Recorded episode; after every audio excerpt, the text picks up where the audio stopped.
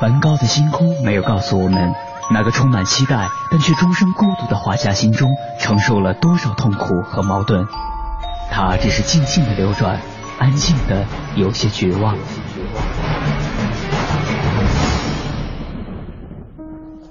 莫奈的睡莲没有告诉我们，那个喜爱平静的人在动荡的时代中，心里有着多少的叹息和遗憾。他只是静静的绽放，用柔弱的身躯撑起了整个时代。毕加索的线条没有告诉我们，那个一生充满激情与创造的人心中有着多么宏大的理想和期待。他只是霸道的出现在每一幅画作中，让世界都看到了自己。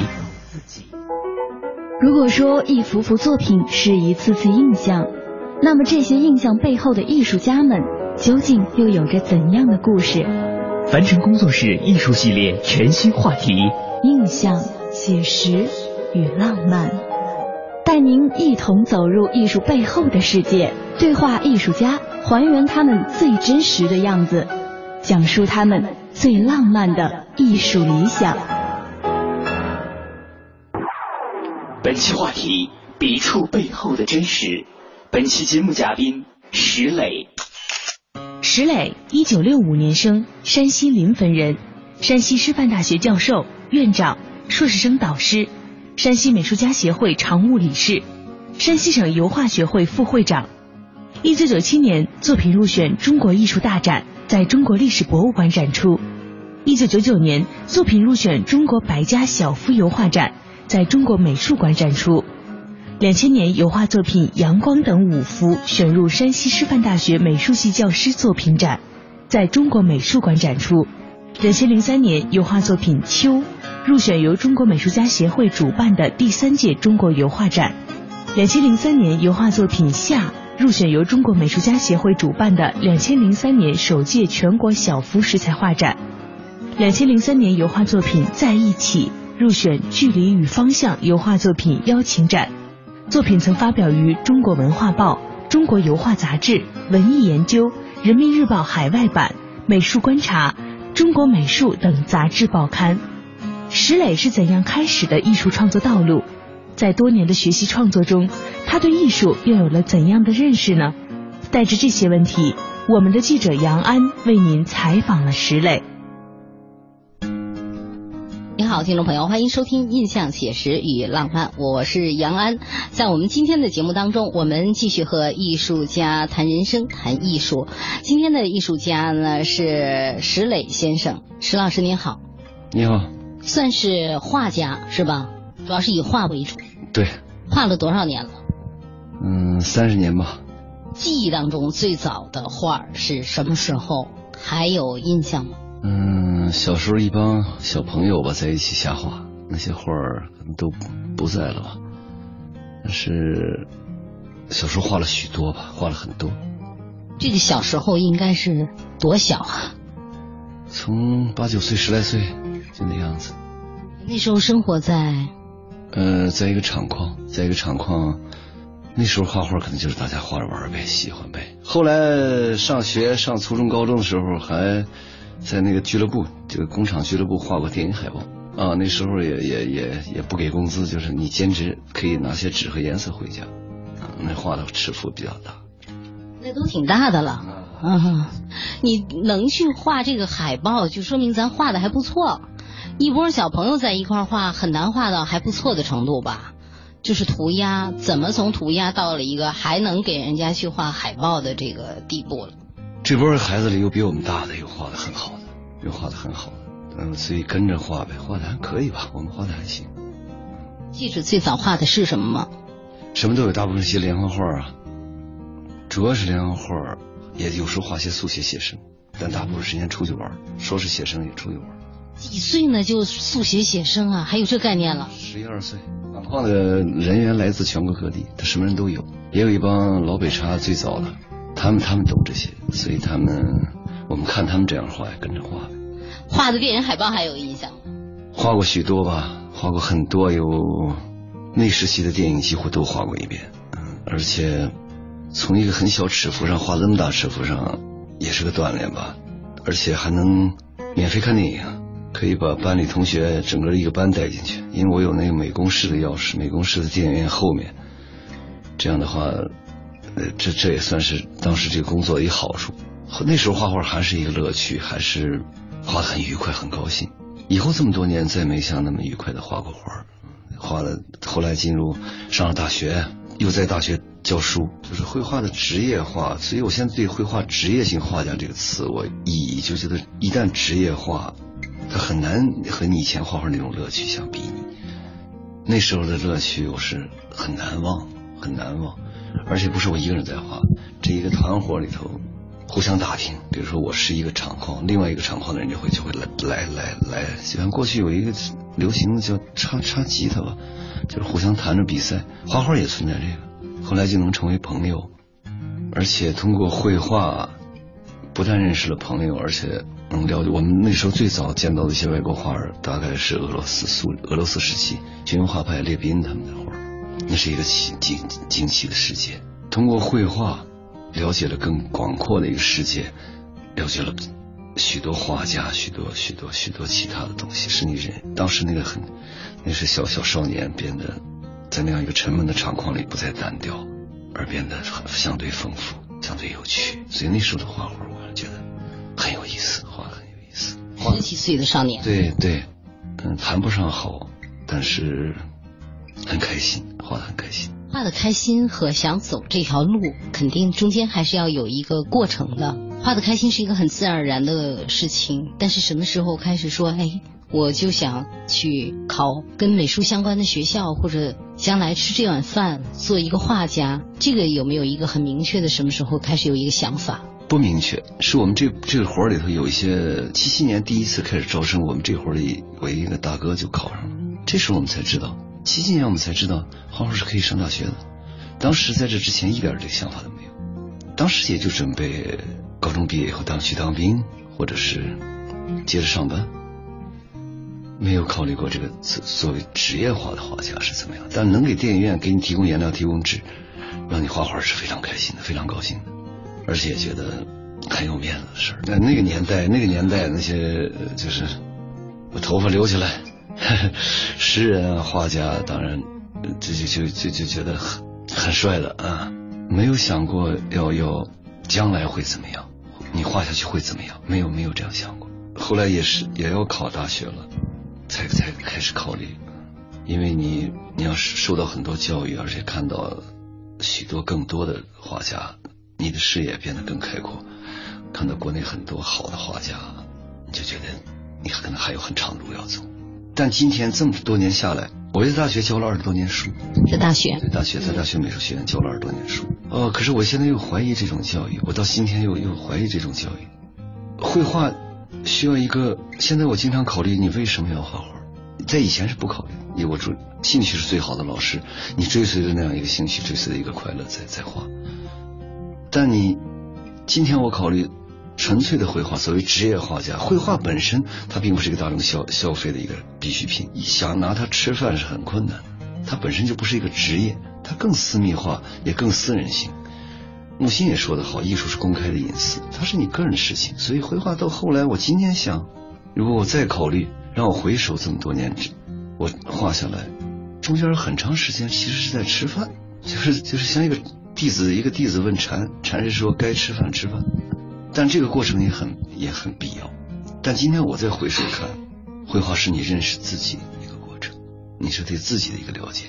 比如，你看北京啊，或者或者今天的你周边，包括自己那种焦虑、那种那种茫然、那种焦虑、那种那种困惑、那种困境，我们会把更多的眼光投向了外界。其实绘画使我能够回到内心。对自己真正的洞察和了解，以及和解，他可能使一个人变得强大起来。其他绘画，你比如说带来的，绘画在古代或者是在很长一段时间都不是什么明星做的事情，他的社会地位或者什么也不是特别像今天的这样明星。我不知道该怎么展开这个话题。每个人绘画有一个理由，有一个理由。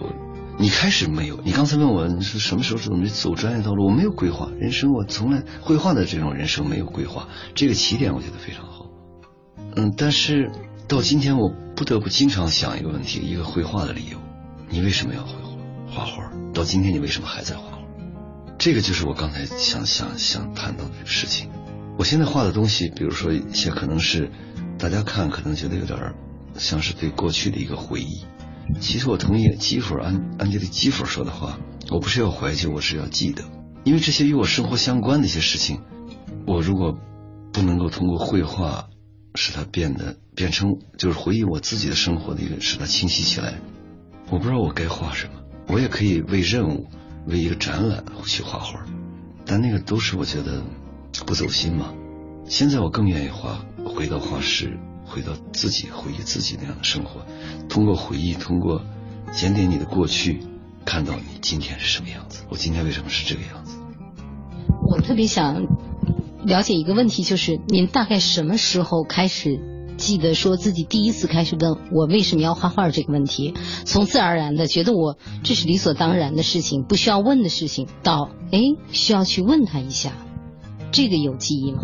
啊，这个当然，这个当然，这个是近几年一直很困扰我。因为近几年，因为我看到我教学过程中，我也看到那么多学生，我也经常问他们这个问题，我没有听到过什么让我满意的答复，而且他们的理由可能也不难猜测。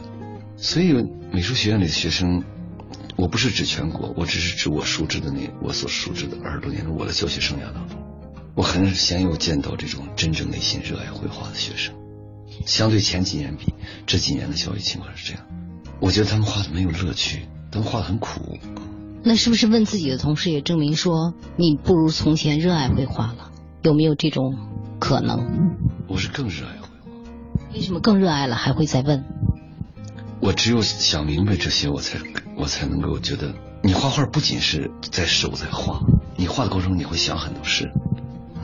你难免想为什么在在做这？大家都在外面玩或在干别的。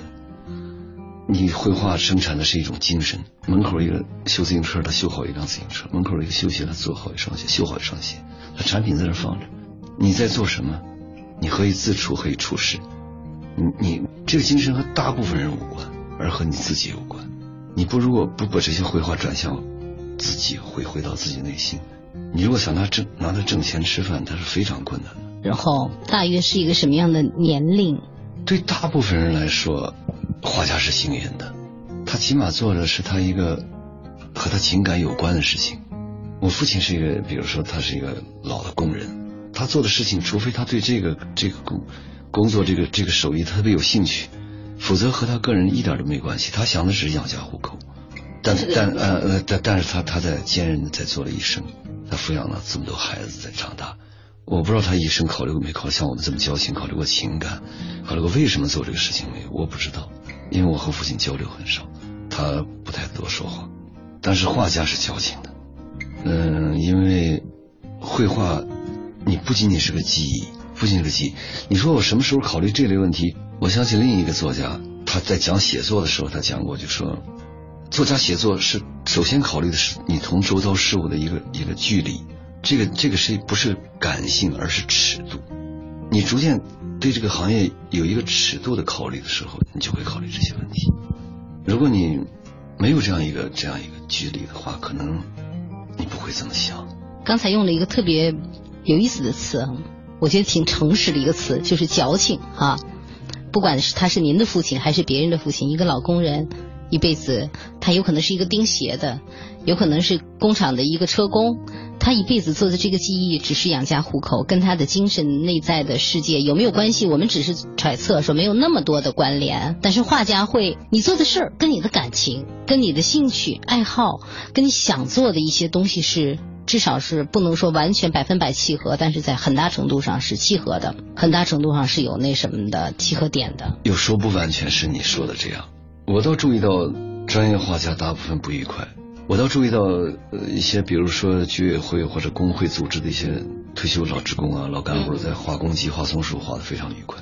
这就是一个问题，为什么他是你的业余的时候是愉快的？比如说我是本科是中文系毕业的，上大学天天学数理化的时候，会觉得说我什么时候就可以敞开了看闲书了？真的这个看闲书成为你的功课的时候，发现真不愉快，真是个压力。专业和业余这问题为什么会出现这样的？考虑太多，考虑多，就是因为专业的时候你考虑的更多。俄国那个那个那个政治家叫什么？他说过人有人有知情权，但人也拥有不知情权。嗯，他说我要拥有不知情权。他说是过多的过量的这种信息是对充实人生的一种干扰，所以可能是我觉得考虑过多，考虑过多，而且你就会实际生活中也会遇到很多问题。你在高高校也是这样，评职称要生活，有老婆孩子，你要买房子，这这些都都是都是这样的。但是，但是我又画回想想回平凡的那些人们的父亲，包括我的父亲，去做就是了。你做你应该做的，他没有什么觉得不对的地方，或者画这样的画，或者参加展览得奖拿金奖，这有什么不对的地方？但是你要分清楚，那个是只是去做就是了。但是你更多的时候，我现在更愿意，条件如果允许的话，我更愿意画和自己更加有关的东西，和自己内心有关的东西。画家都画的是自己内心有关的东西了，可能还是个远近问题吧。你比如说，好多画家，我就必就是要参加全国美展，我就是要得奖，这个没有错，没有错。但是，他可能允许生文化生态圈，它就是你不能都长高粱，都长全国美展，要长各种野草、各种花长的有允许，我不选择。我觉得这样可能是这才叫生态圈才好看吧。我希望是是一这样一个生态圈，而不是简单的一种选择。而且绘画，我还是强调，没有盲目的技术，绘画不能理解为盲目的技艺，技艺精湛，特别是这个院体画家技艺精湛。我还是这样想，表达的愿望产生技术需求。你所有的山东快书必须是山东话，京剧就它就就那个腔调。如果山西的晋剧就是那个那样，河南话、陕西话都有它相对应的一个艺术形式，你换成别的就不对，那味道就不对。所以语言上也是没有大一统的，就一个一个标准。这个标准有有的是指的它艺术品质，但是我觉得在语言、绘画语言和绘画的这样的一个要求上，我最近就在考虑你。近几年我都在考虑你要做出一个自己的选择，它如何更贴近你，更像你，更像你自己的东西，哪怕它，哪怕它不好看、不成熟，这都没关系。嗯，我觉得这样的绘画可能会使你变得再一次有趣起来。你刚才提到一个，喂，你自己是一个矛盾的人吗？哎，我是，是哈，我是一个悲观主义者。悲观主义者，因为刚才提到一个说，哎呀，说，呃，原话我我。真的是复述不下来，大概意就是说，其实我们挺矫情的啊，画家挺矫情的，考虑太多了。但是恰恰您好像一直在考虑，在思考，这种考虑是就是一个一个艺术家走到这一步，从你开始去。练习技法到技法娴熟，然后开始真正的去表达自我的时候，去去用它来去去认识自己、完善自己的时候，不得不考虑的事情，还是觉得说，哎，只有考虑我才能成为一个像像一个艺术家。这种考虑是一个不得不，也不是这样一个关系。你人活着总会想事，总会想事，而且你别做了这么多年，持续这么多年在做这个事情，你难免会想。不是说你你每天就说这个。思虑思虑过重会要人命的，思虑过重不会产生思想价值，会产生林黛玉式的那种那种肺痨。但是你在做这个过程中，你不会无脑，就不会想，不会不想这些事情。而我觉得这些考虑的深度，可能也决定你绘画的一点高度有关。可能是我没有见过纯粹的记忆的绘画。考虑，其实我之前也发现，很多画家都不管你的年龄，还有现在的状态，因为人一直有成长的欲望嘛，哈。即使现在所谓功成名就到达一定的高度哈，他还希望能够做得更好。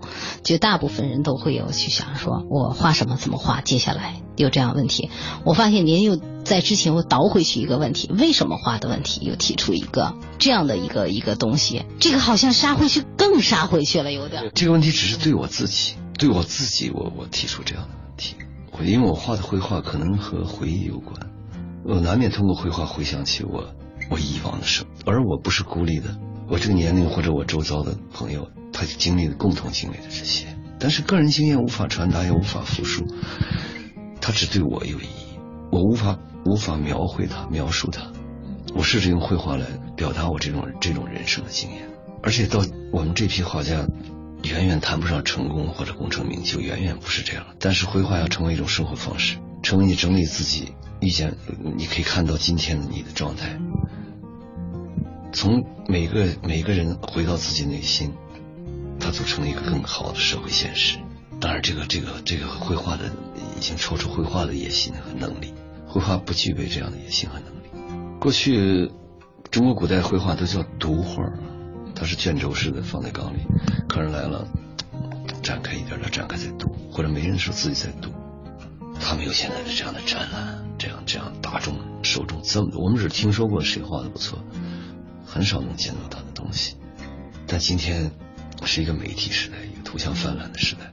所以他被他会制造出明星，明星成功吗？就是艺术家的成功，我不知道，我不知道是什么意思，卖卖着钱了，或者是国际影响，这些我都觉得是绘画之外的。绘画的成功，我觉得是你通过艺术使你的人生充充实，使你的人生认识清醒。你知道，像高更提出那个问题：我们是谁？我们从哪里来？当然，这也是大大问题。艺术的现象和艺术本身不是划等号的。就目前而言，艺术现象可能处在一个相对眼花缭乱的时代吧，可能有点这样的哈。这种眼花缭乱会让很多人有一点无措，或者说迷茫，或者说困惑的感觉。您自己经历过这个过程没有？或者说现在在不在这个过程里？每个人都在这样一个煎叫煎熬，不太好听，但是。纠结吧，纠结过程。我我我好像不是特别，呃，吃过很多苦的那样的艺术家，因为我一一直在院校工作，养活但嗯，养活自己是没有问题的，养活自己就是就是没什么问题的情况下，但是呢，我是一个比较消极的，就是我不太不太觉得就是要要有一个，我对成功还是刚才那个，我对成功这个理解是比较消极，所以我常注意到。有一部分画家，他不是朝这个成功方向去，但他是好的画家，就世俗意义上成功的方向，他他考虑不多。嗯，我可能更注意这类画家，因为是一个信息时代，一个网络时代，所以容易传播这种传播。过去你要想看一个人的画，你你得千山万水找到这个人，然后亲自去看到原作。现在我们点鼠标一动，全出来了。过去你要想听到一个人演奏一个乐曲，哎呦，那那可能真的是，找到他，现场聆听，这个差距是巨大的，巨大的。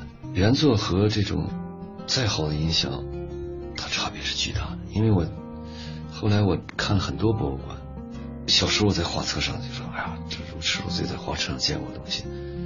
看到这张画的时候，我觉得我没见过这张。原作的时候，啊，它差别很大的。差别很大，原来一切都是误读，但是大部分的艺术品，我现在考虑都是误读的结果。有一千个观众，就有一千个哈姆雷特，他指的就是艺术，所以给这样的话，艺术才提供了无限可能被观众接纳的可能。艺术不是告诉你什么是，它是提出一个问题，它不是告诉你这个是。今天没有特别多的去谈人生，更多的是谈对艺术的理解的那种感觉哈。每个人人生不一样。每个人的人生，我们已经够幸运了，能在这里谈艺术。你看看每天我们看到的，不管是新闻、网络上发生或者身边发生的许多事，嗯，它比艺术沉重，它比艺术要要要更大、更加惊动人心。艺术很小，我现在越看艺术越小。小时候开始绘画是因为单纯的喜爱，也正是喜爱让石磊在这条路上一直走了下来。回首曾经的日子，他说：“画画其实是一个了解自己的过程，通过绘画回忆过去，回到自己，去看清自己真正的样子。正是这种喜爱，让他一直能在这样一个纷繁复杂的社会现实中，把艺术创作坚持了下来。”他说：“艺术创作是一件非常苦的事情，每个人由于不同的生活境况以及对生命不同的理解和态度。”都创作出了完全不同的作品。那么，石磊创作出的作品会是什么风格的？他又会怎样看待自己的创作呢？稍后回来听我们为您继续采访石磊。您正在收听的是凡尘工作室全新系列《印象、写实与浪漫》，精彩稍后继续。最近一直很好心情，不知道什么原因，我现在这一种这里是中央人民广播电台经济之声。每当夜晚来临的时候，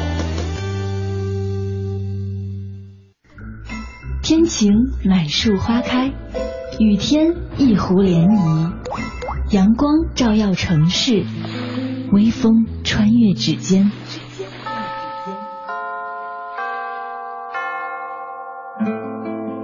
入夜，每个电台播放的情歌，沿途每条山路铺开的影子。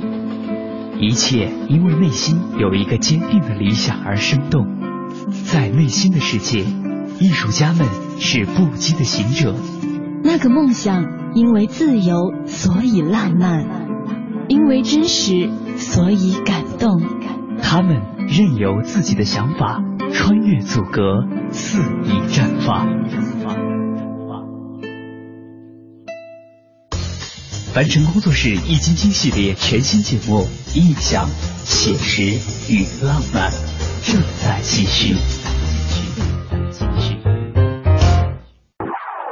本期话题：笔触背后的真实。本期节目嘉宾石磊。石磊说，很多时候，艺术现象和艺术早已成为了两件事情。越来越多的人创作的时候，带着太多的目的和想法。这不仅表现在他们的作品中，同时也反映在他们的生活里。越来越多的人不是出于喜爱而学习绘画，许多职业画家也都在表述着生活的艰难。但是，绘画本身其实应该是一件快乐而简单的事情。那么，为什么当这种快乐变成了一种职业，就会出现这些无解的问题呢？他又会在这种社会现实下创作出怎样的作品呢？带着这些问题，我们的记者杨安为您继续采访了石磊。在今天，生在今天做一个艺术家，因为今天刚才我用了个词叫眼花缭乱。这个眼花缭乱里边有一些貌似的繁荣，也有一些人可能是在深深的思考。可是总体来说，它这个水是活的，就是今天在中国这个这这潭水挺活的，看上去，您觉得是一个好事儿？还是你更愿意生活在过去那样一个时代，静静的，有人想看我的画，我想看谁的画，千山万水去看的那样一个时代。今天你说的这样的眼花缭乱，我没有，我不敢对这个做一个判断或者好坏。但是呢，这个在欧美国家已经不是现代的情况，它已经持续了起码几个世纪，已经是这样，已经是这样，早就是这样。当然，画的好的永远比历史、美术史或者重新整理过的东西，它永远是少数的。这种例子很多了，但是我不知道是好是坏，正常，正常，嗯，正常。结合您的作品谈一谈您对艺术的理解或者探索。这个，因为我们手头看到的这些作品，这是大概多长时间一段？这个时期就是创作这个作品的时期大概是多长时间？近五六年的吧。近五六年啊，乍一看上去呢，我们都知道这些人物是谁，是一个您自己的。一种表达方式，但是里边的人物，我们有很多的很多的，可以说绝大多数呢都能看出来大概是谁。为什很多是用用那什么的话，如果有一个标签的话，跟政治相关的一些人物更多一些，是吗？对，过去有一段时期也是觉得绘画是纯艺术这样的要求，纯艺术，它与政治无关，与其他周遭无关，它是对美的一种呈现。啊，后来逐渐逐渐生活的经历这些告诉你。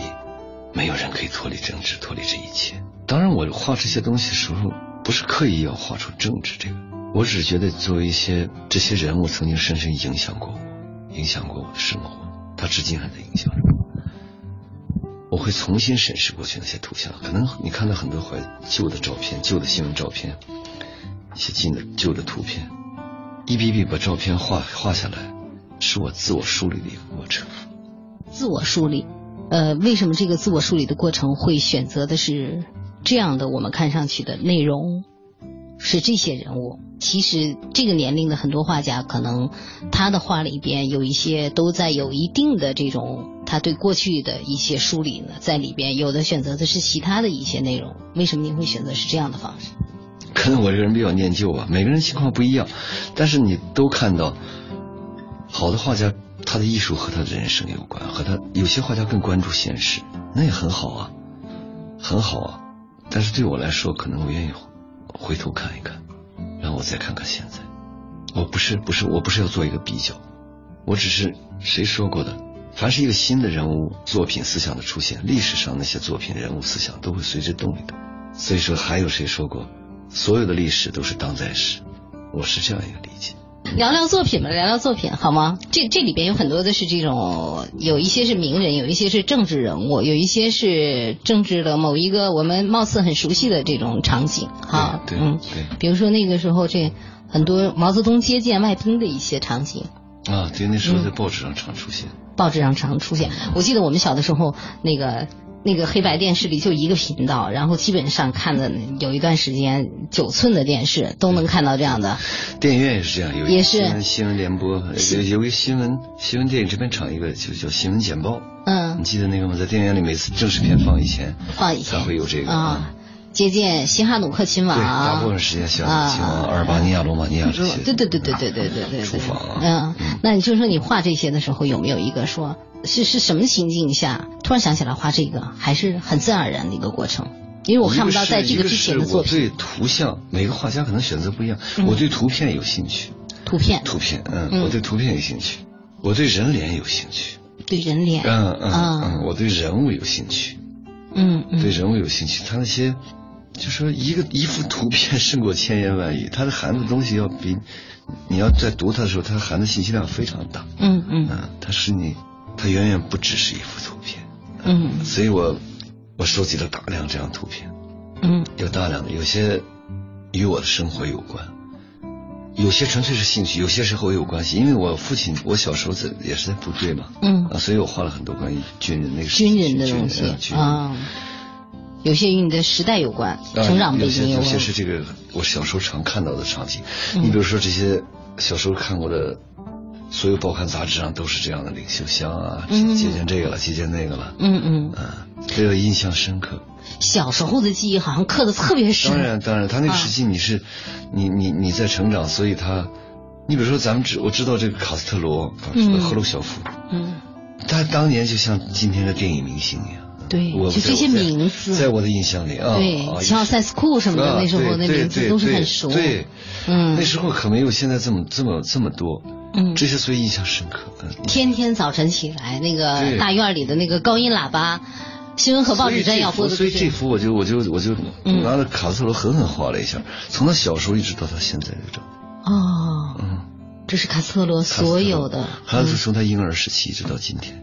嗯呃，今天这样一个容颜，一个衰老的容颜啊。嗯，其实这张脸，这张脸虽然是卡斯特罗一生的这样一个浓缩，但是可能也是每个人这样一个一个。一个必然这样一个状态，有的是有的少年时候那种青春，嗯，有的有他刚刚参加革命这种这种，这有些是可能是警察局档案的照片，他也有那种困惑，但也有他坚毅，也有他胜胜利时那种那种狂喜啊，也有的老年这种。侯孝贤和我上次看侯孝贤一个访谈录，说侯侯孝贤你拍电影你要拍出拍什么的时候，他说我我想拍出人生的苍凉。他倒没有从宗教角度，但“苍凉”二字涵盖的东西很大。嗯，我觉得，因为我还是算是具象的绘画，我还是多画人多，画人很多。虽然这些人是政治的人物，其实这里边并没有一个政治的倾向，只是因为在那个时代，刻在你们年少时代的这个脑子里的这样的人，这些名字可能印象更深。而实际上更多的是把他当做一个人，没有倾向的，你你自己没有倾向，不能说没有倾向，嗯，因为这些它造成了你今天的整你的倾向，你的倾向，所有今天你的倾向，你都跟这些有关，跟这些有关，来自于这些血液里。你不管是那时候政治上，你你是一个偏颇的一个传达，还是教育，还是今天你又觉得，哦，才知道很多你不知道的事情。背后的东西。但所有综合这一切，形成你今天对世界的一个判断。他，你叫他是政治的也好，你叫他是现实的也好，都可以。嗯。嗯，我我只是这样一个印象，所以我我在我在画这些。当然也有一些图片是今天的，嗯，这这是朝朝鲜啊，嗯，像这这也是今天的人物，今天的人物，今天的人物，嗯，就是。这是那个比尔盖茨，比尔盖茨，哈利波特。嗯。我是觉得我还有一张，这张是三张，还有这还有一张是列侬。嗯，我注意到这三个人的脸非常像非常像像，嗯，你也注意到了，非常像。我是因为这个画的，嗯还有一张。哦，进而我就意识到各个时代偶像的变化。哦约翰列侬代表了这个五六十年代一个一个 Beatles 那种那种反战的一种一种一种个性十足的那样的，他通过音乐表达那样一个个性，他成为一个精神一代一个时代精神的偶像。嗯，到今天，盖茨，盖茨盖茨是金钱的化身，也是是很成功人士的化身。嗯他是一个一个一个偶像。哈利波特就是有成人成人这种成人少年化或者成人这种那种那那那那样一个一个也也是一个明星嘛。嗯这样的人在过去是不可能成为明星的。我们小时候喜欢的明星，李小阳似的，那是当时最小、嗯硬汉最式硬汉式的的，最起码是约翰韦恩。对，这种奶油小生是不可能成为明星的。但今天他是，我是通过这三张明星的一个类型哎，这三张呢，我是觉得我不评价，我只是呈现，我只是注意到这样一个变化。有没有这样一种可能？嗯，就是任何时代，人是这种很丰富的嘛，各种类型的。其实人无外乎就是那些类型。你会在一个外国人、一个中国人，甚至呃一个他看到他们有很相像的地方。任何时代可能成为明星的也就这么几个类型类的，他们正好是这一个类型里面的。这个时代也有时代时代在变化，时代在也有变化。也有，永远有英雄嘛，嗯永远有英雄。但是你我还注意到，因为我注意到我对我对形象也也敏感一些。嗯每年他欧洲有些杂志或者什么评选二十一不是一九几几年的脸，一九脸几几年的啊脸对对对对你注意到他那种变化啊？过去就非常时尚，你再回溯他多少年前选出那种最好的脸、最漂亮的脸，嗯你觉得好土、好旧啊？嗯嗯，你觉得今天这个永远是最现代、最好的，但这个也会成为几十年以后你再看，今天会它也会成为很土的一个脸。嗯这个是时代的一种痕迹，我对这个有兴趣。嗯一张人的脸上，他凝结的很多很多，他生活的经历，他他所有的这些，还有当下对他的影响。绘画和照片嗯，对于脸的反应，他们之间是一个什么样的关系？不仅仅是一个技术不同的问题。影像今天已经大量，就是镜头时刻在，比如政治，比如战争，嗯。这镜头是二十四小时是不停不停的卫星是不停的，或者镜头是不停的，你任何时候你你你都会被被捕捉到，它容易它从这里边会捕捉到它那个瞬间。绘画呢，它是凝固的，绘嗯画是凝固的，这就像过去是呃对摄影师绘画对摄影师最很早以前绘画家对摄影师的看法就是你们你们那个很被动，嗯摄影师也是自己觉得，哎呀，你们这个可以天马行空、自由组合来画，而我们这个对象摆在这里拍起来很被动。嗯但今天更多的研究认为，摄影也并不像我们想象中的那么真实和真切。你选择的角度，你在这一时刻，你的、你的、你的、你你拍摄谁，以何何种方式、何种角度拍摄它，呈现它，这都镜头后面这个人的想法加进去，加进去。绘画你，我为什么选择这张图片，把它做到很大尺寸，或者用什么方式呈现了它？这种凝视本身代表了作者的一个一个嗯一个介入。石磊的作品表现了少有的对现实的关怀。他把众多人们熟悉的新闻时事照片和流行图片，直接处理成具有表现风格的独幅油画，并对油画进行了自己独特的处理。他创作了一个真实的色盲世界，用笔触否定了历史图片的真实细节，让图片回到油画本身，让永恒成为一种观念，植入我们的内心，从而唤起真正的记忆。他是怎样想到创作这样的作品？作为一个学习传统艺术出身的艺术家，他又会怎样看待传统艺术与新媒体艺术的碰撞呢？在明天的节目中，我们将继续为您采访石磊。